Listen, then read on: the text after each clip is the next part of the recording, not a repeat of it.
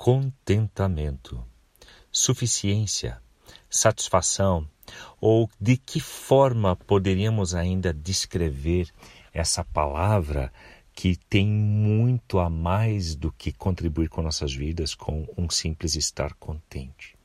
Estar bem com aquilo que temos, estar bem com aquilo que Deus nos proporcionou.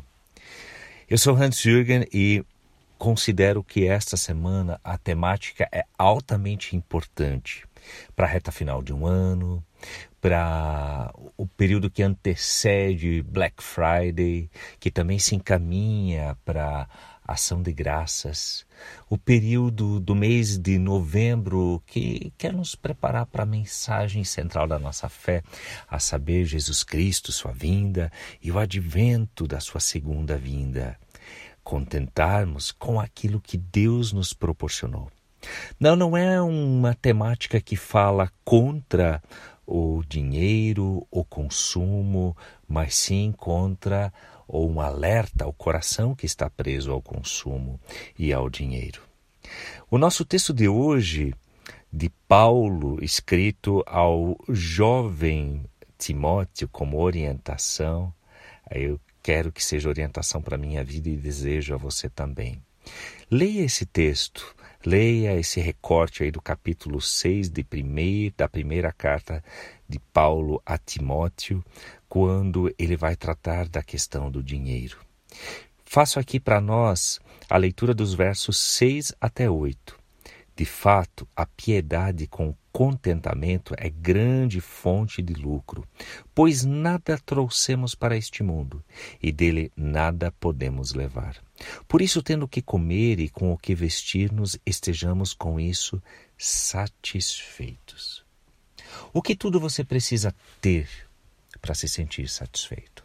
O que tudo você precisa experimentar para dizer: agora eu vivi uh, uma vida que valeu a pena.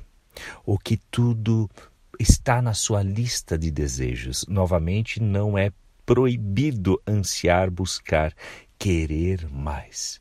Mas quanto requeremos para nos considerarmos pessoas satisfeitas, contentes? sabe? Contra a ingratidão, a chave é o contentamento.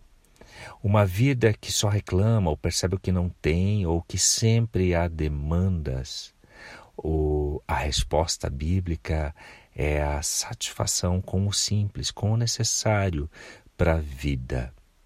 E mais uma vez a Bíblia acerta em cheio, palavra inspiradora que nos chama a essa sobriedade, nos remetendo ao nosso nascimento e também ao nosso falecimento. Porque assim como viemos ao mundo, nus sem nada, assim também o deixaremos. Portanto, aquilo que você almeja, que você busca, é de fato é tão essencial contentar-se com aquilo que Deus proveu, providenciou e é aquilo que é também a sua promessa. Para isso olharemos juntos ao longo dessa semana e eu quero lhe dar as boas-vindas e lhe desafiar. Vamos ler os textos bíblicos, vamos ser enriquecidos juntos por esses textos que vão nesta direção. Um bom início de semana, aproveite o feriado, um ótimo dia.